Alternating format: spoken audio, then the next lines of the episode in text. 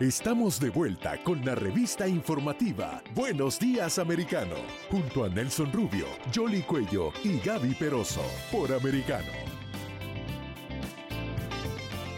Tenemos un invitado muy especial porque hay un tema que realmente es preocupante acá en Estados Unidos, Yoli. Así es, y vamos a saludarlo de inmediato, por supuesto. Está con nosotros el coronel Eric Rojo, es un coronel retirado del ejército de los Estados Unidos y la preocupación que tienen es que no se está cumpliendo con las metas de reclutamiento y sobre todo en esa rama, en el ejército americano. Coronel Rojo, ¿cómo está? ¿Cómo le ha ido? Gracias por estar aquí. Bienvenido a Buenos Días con Americano. Muy buenos días. Gusto de estar con ustedes y tocar un tema excesivamente importante, que es una bomba de tiempo que se prendió la mecha en la época de Nixon y ahora va a explotar.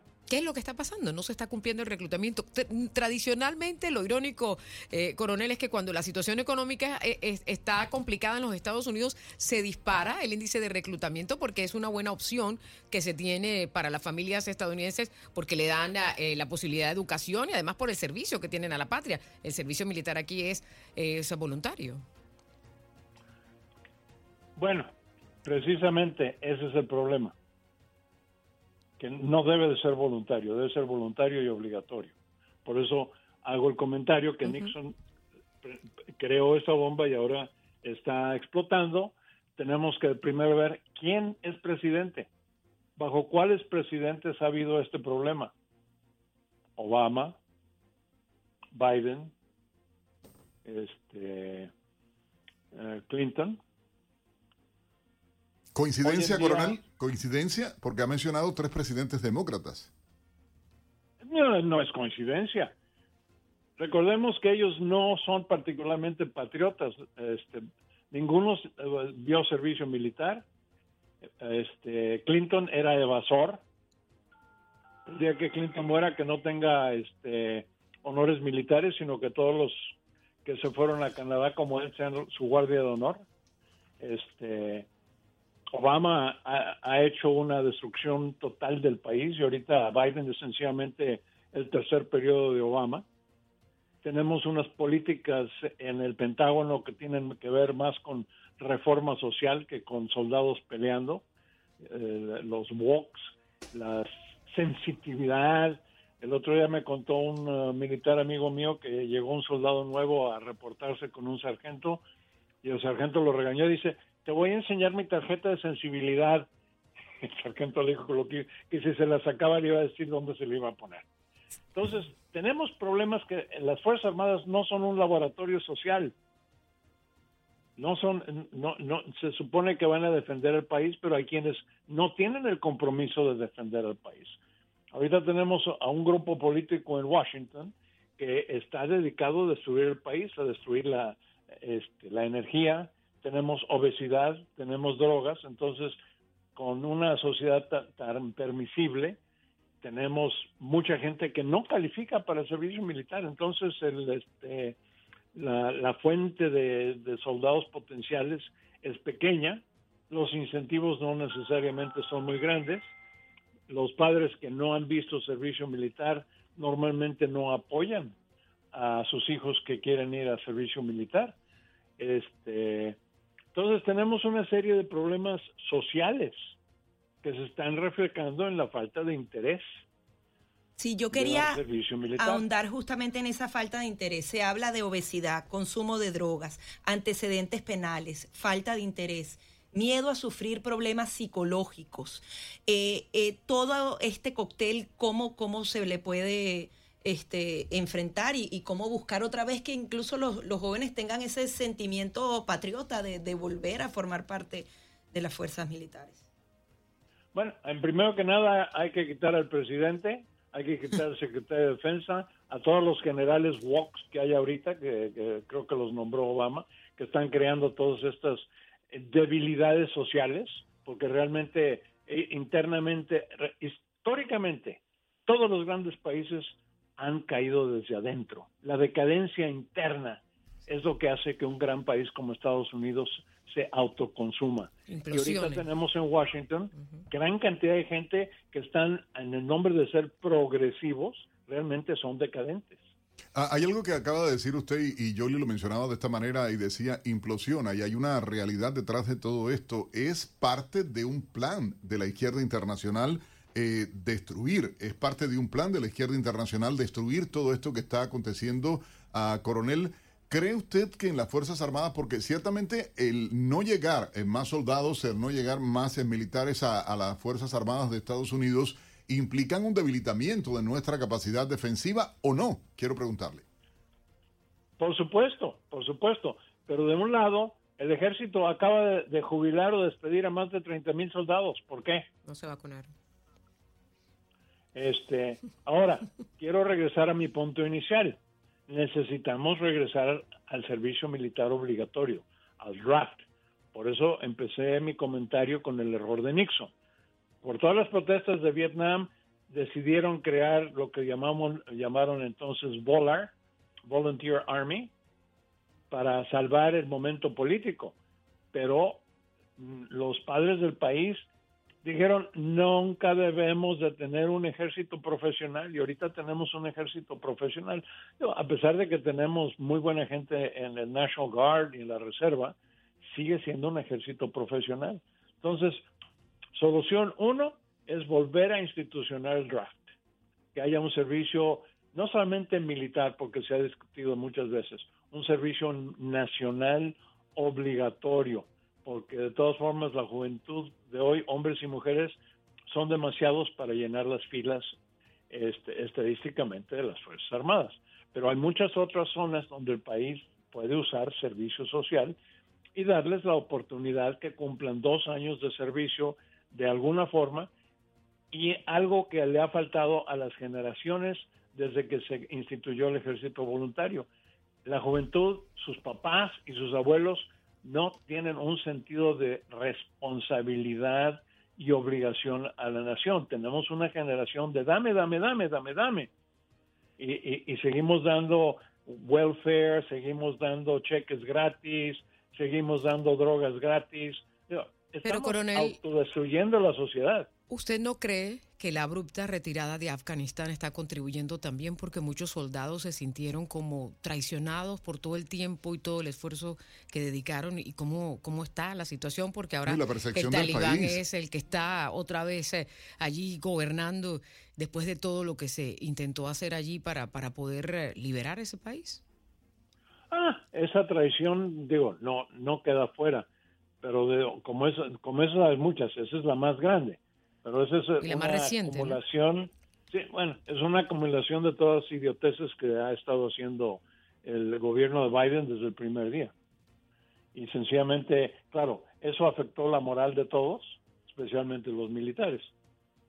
Parte de la estrategia de los liberales es eh, tratar de cambiar el modo de pensar de los jóvenes ¿Hasta dónde eh, un joven que sabe la situación que vive el país, hasta dónde un joven que sabe y no se identifica realmente con la política o la doctrina ideológica que está llevando el partido gobernante actualmente en el país, se puede sentir o no, coronel, comprometido realmente con exponer su vida, arriesgarse? Para muchos es una motivación o una ayuda el ir al ejército porque recibió una ayuda para estudiar, etcétera, etcétera, cuando eh, esta administración en alguna medida está tratando de vender la idea Ah, no hablan de una educación gratuita universitaria, a diferencia de los países de Europa Occidental, que es un patrón para muchos de los liberales de izquierda, sino que están hablando de que yo te voy a pagar la deuda estudiantil. Eh, yo digo, bueno, y el que ah, ahora, yo a manera de chiste decía, bueno, voy a escribirle a Biden para que me mande el cheque por los estudios de mi hija. ¿Entiende? O sea, por lo que estoy pagando en la universidad por mi hija, si él está tratando de vender. Pero ¿no es esto también una manera de tratar de, de, de desalentar esto, el compromiso con el país? Antes uno veía a los jóvenes, eh, y, yo digo, nada hay más hermoso que ver un estadio americano cuando todo el mundo, incluso casi hasta el llanto llora al escuchar el himno, ve a los, a los marín entrar, por ejemplo, con la bandera o vea algo así. ¿Se está perdiendo el sentido patriótico en Estados Unidos? ¿Por qué entonces encasquetarle eh, el concepto este de obligatorio eh, que, a muchos defendemos el, compromiso con la defensa y se cubría antes? Sin embargo, hoy no hay compromiso, que es lo más triste, ¿no? Bueno, vea, vea a los sindicatos de maestros, ve a, la... ¿quién, ¿Quién inventó la Secretaría de, Educación que no existía? Los sindicatos de maestros, ¿a qué se dedican? ¿A educar a nuestros hijos o a tratarlos de que cambien de género? Sí, señor. Buen ejemplo ha puesto usted el adoctrinamiento, ¿no? Ahí es donde está la podredumbre. Y de todas formas, el, el RAP se instituyó en la guerra civil y funcionó muy bien. Y, te digo, aquí lo importante para mí a nivel personal es que el tener una obligación, no nada más derechos, es muy importante para el desarrollo de todo ciudadano. Y, y hoy en día tenemos por lo menos tres generaciones que de lo único que saben son derechos. No, no tienen ningún sentido de obligación. Incluso yo creo que también esos jóvenes le, le temen ahora a esa educación dura que ha forjado durante décadas al ejército y a, todas las ramas militares de Estados Unidos, que de, alguna manera lo que usted decía, ahora es todo débil, eh, tienes que respetarme, no me puedes presionar y, y, eso es todo lo contrario, porque tú tienes que formar a ciudadanos que tienen que estar preparados para cualquier tipo de situación. ¿Crees que también está esa cultura del miedo a que, bueno, esto va a ser demasiado exigente para mí, mejor paso y gano y no, y no me subo? exactamente, ¿por qué? Porque están acostumbrados a que todo se les dé en la boca, este, no ya no se enseña geografía, no se enseña historia, no se enseña nada más que género. ¿qué enseñan en, las escuelas hoy en día? La mayoría, la mayoría de los que están en el high school no saben leer y escribir.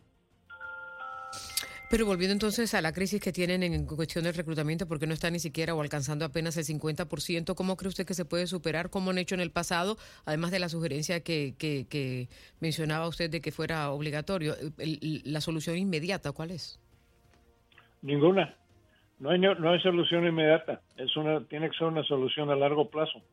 Ahora, podemos empezar a llamar a servicio activo a los jubilados se hizo en, la guerra del Golfo y miles de los jubilados respondieron. Yo respondería. Bueno, pero no es necesario todavía, porque esto es parte del reclutamiento para tener un ejército preparado, ¿no? Teniendo en cuenta cómo está la geopolítica mundial, una de las fuerzas más grandes que tiene este país es ese, ¿no? La fuerza militar. Pues sí, pero si tú entras al ejército a los 18 años y te, y te jubilas con 20 años a los 38, todavía tienes 50 años productivos enfrente de ti. Entonces hay una fuente solo en el mundo civil y en el mundo militar de talento que seguimos tirando a la basura. Pero se está irrespetando, respetando, eh, coronel, porque se, se está irrespetando, respetando, coronel, porque se está politizando. O sea, cuando tú estás obligando a un comandante, eh, eh, y en este caso se despiden oficiales porque sencillamente no les dio la gana, no quisieron aceptar aun cuando a los militares se le ponen todas las vacunas, se le protege su salud, todo esto, por un capricho político eh, para, en el caso del coronavirus, cuando tú dices, perdimos oficiales importantísimos, jefes de, de, importantes eh, eh, unidades militares que tuvieron que salir de servicio por un capricho político, cuando alguien decía, y, y, luego tú ves la, estupidez de decir, no, ahora la mujer que es dueña de su cuerpo por el tema del aborto, pero cuando era el tema de la vacuna, eh, o sea, eh, entonces no, no sé, y, en el caso de los oficiales, de los pilotos de las aerolíneas civiles también, que muchos fueron militares anteriormente, o sea, yo digo, es una suerte de disparate que se está viviendo, coronel, que no logro entender a ciencia cierta porque se está imponiendo una ideología política, se está queriendo eh, politizar la doctrina militar del país ¿Es esto correcto? Sí y no. La vacuna es, no es opcional. Si el ejército dice te vacunas, te vacunas o te vas. Claro. Ya sea, ya sea para el polio, ya sea para el COVID. El, problema es que al politizarlo, muchos encontraron la puerta de salida al no vacunarse. Pero no, ahí sí yo no, no, no me toco el corazón contra ningún militar que dice no me vacuno. ¿Por qué? Yo, a mí me pusieron 50 vacunas, nunca dije nada.